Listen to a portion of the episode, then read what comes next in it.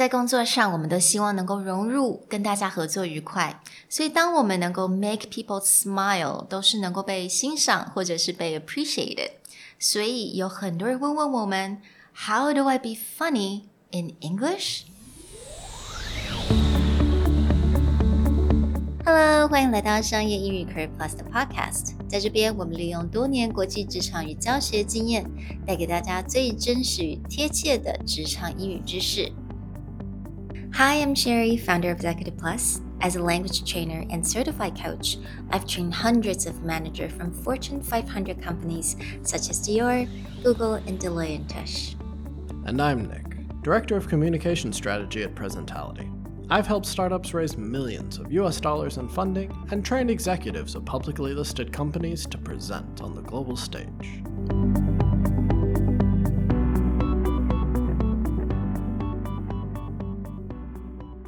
Hey everyone, welcome to episode 13 How Do I Be Funny in English? Now, before anyone asks, this is not a lesson on how to be a stand up comedian, and we're not going to teach you how to tell jokes, especially the dirty ones, although that could be a fun episode.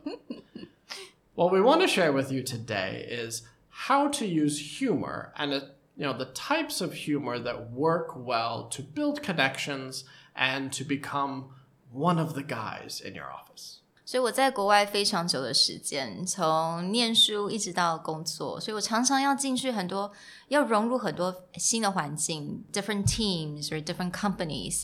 所以我花了很久的时间，一直在 trial and errors，或者是一直观察。那我发现说，其实 呃，不管文化的差异不同，或者语言的不同，其实都有有一个蛮安全的方式，可以让你马上融入。那这个我们等一下就会提。I want to ask you a question first, Nick. Is that do you think there is a difference between the humor in Western culture and the humor here in Taiwan?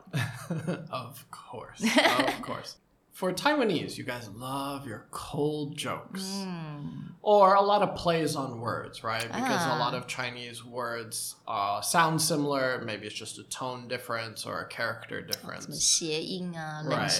So a lot of jokes are just kind of based around that kind of play. Mm for I mean not even Westerners. It's like American humor and British humor tends to be a bit different. British humor is very dry, mm. right? So if you watch Monty Python or any of the talk shows, their humor is very witty. It's very dry.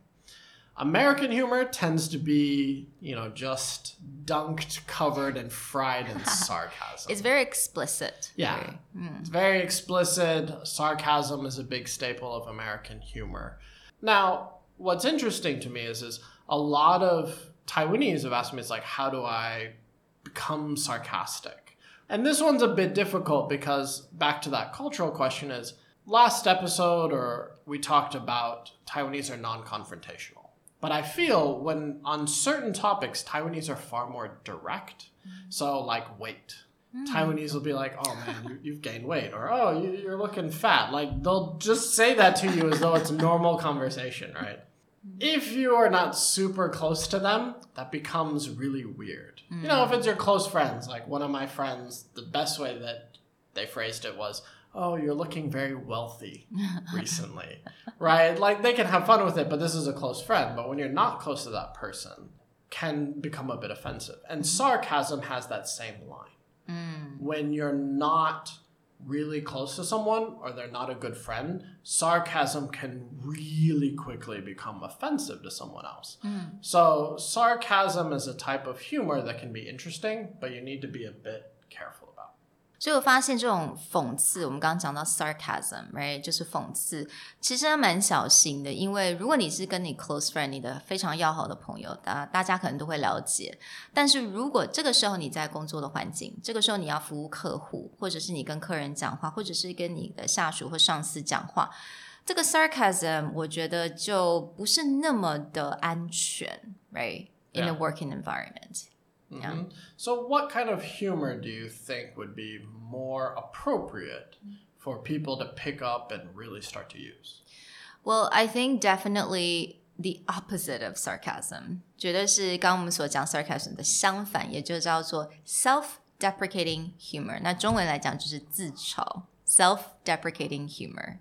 Right. So with self-deprecating humor is is you're actually aiming the sarcasm or the comment at yourself. Whereas traditionally a lot of sarcasm is aimed at other people or a situation outside of yourself, right? Yeah, you definitely poke fun of yourself. You're the 你是主角，你是这个笑话的主角。那我觉得，但是当然，we need to have a really uh, balance, right? We have a balance when you're making a self-deprecating humor because if it's overboard，如果太过多、太 过过度的自嘲自己，当然你就会变得有点好像 lack of confidence。 Right. Yeah. So if you're just getting down on yourself too much, you don't want to sound whiny like, oh, my life is so hard and I'm so fat and I'm not pretty enough. This kind of thing just, it sounds like whining. But self deprecating humor can be like just choose moments. I'll give an example. Is, you know, I joke about my weight sometimes that coming to Taiwan because of all the delicious fried food and um, you know, teas, etc., I've gained weight. So in our office, we always have snacks, chips, and certain people in our office are trying to lose weight, and they're like, "Oh, I don't know if I should have this last cookie or not." And for me, I'll just look at them and like, you know, rub my stomach and be go like, "This is not a decision I have to think about," and then just grab the cookie, right? Mm-hmm. Yeah. So it's just kind of like aiming that joke at my own expense. Yeah. So definitely, you know, do it in a right way Um, you know, so that you don't sound like you're self-loathing or just hating yourself. Yeah, Yeah. like, oh my god, I'm so fat, I eat this cookie. It'd just be more like, nope, I think I have room for one more. Absolutely. Yeah, and also I think this is a really good tip is that when you are a manager, 如果你是主管的话，你有别的 team 要 manage，那你可能是新上任的主管。You know, you're a new leader. You have to immediately you need your team to be on your side, right? Right. Um, I think self-deprecating humor could be very effective. Yeah, it can be a way to make them feel like you're just another person, right? A lot of times when people, you know, talk to a boss, the boss feels like, oh, I have to show them, you know, how great I am and that they can become great. And it can become a bit exhausting and also feel like that person's really far away. Oh, yeah, absolutely. Yeah, and by using that self deprecating humor where they can just sort of show that it's like, okay, I have the same sort of insecurities, or, you know, I'm just a guy who can laugh at myself, it really kind of helps even out that playing mm-hmm. field feeling. Yeah.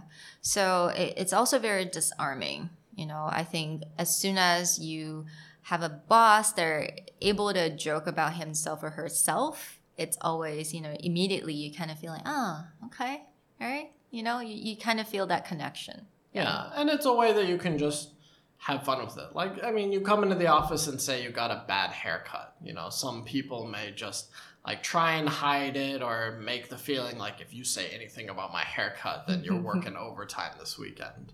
But if you're willing to have a joke about it, right? People will just go like, okay, you know, he mm-hmm. can laugh at himself.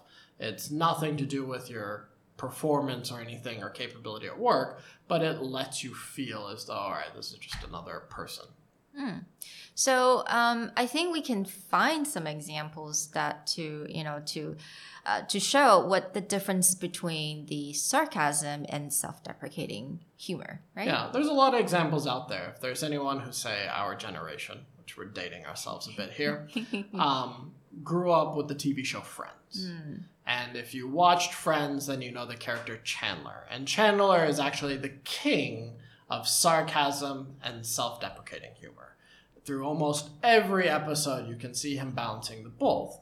But that line we talked about before, if you'll notice, Chandler's sarcasm is related to the way he talks to his friends, mm. right? The main character cast, he talks to them in a very sarcastic, he makes fun of them, he jokes about what they do.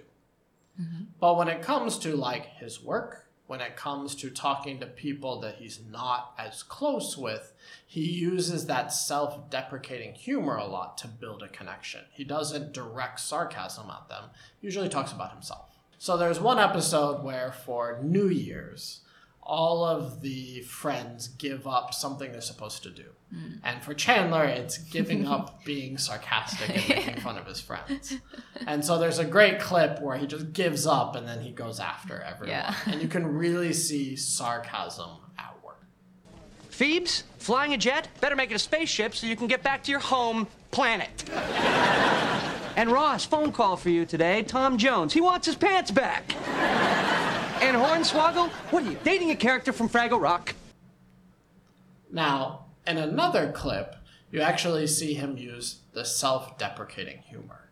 And in that clip, he's talking to the current boyfriend of Phoebe. And the boyfriend is a, a cop, like a manly man, true Boston cop that you see on like Law and Order. Mm-hmm. And for everyone who knows Chandler, he's kind of effeminate. He's a little bit girly and not that like manly man.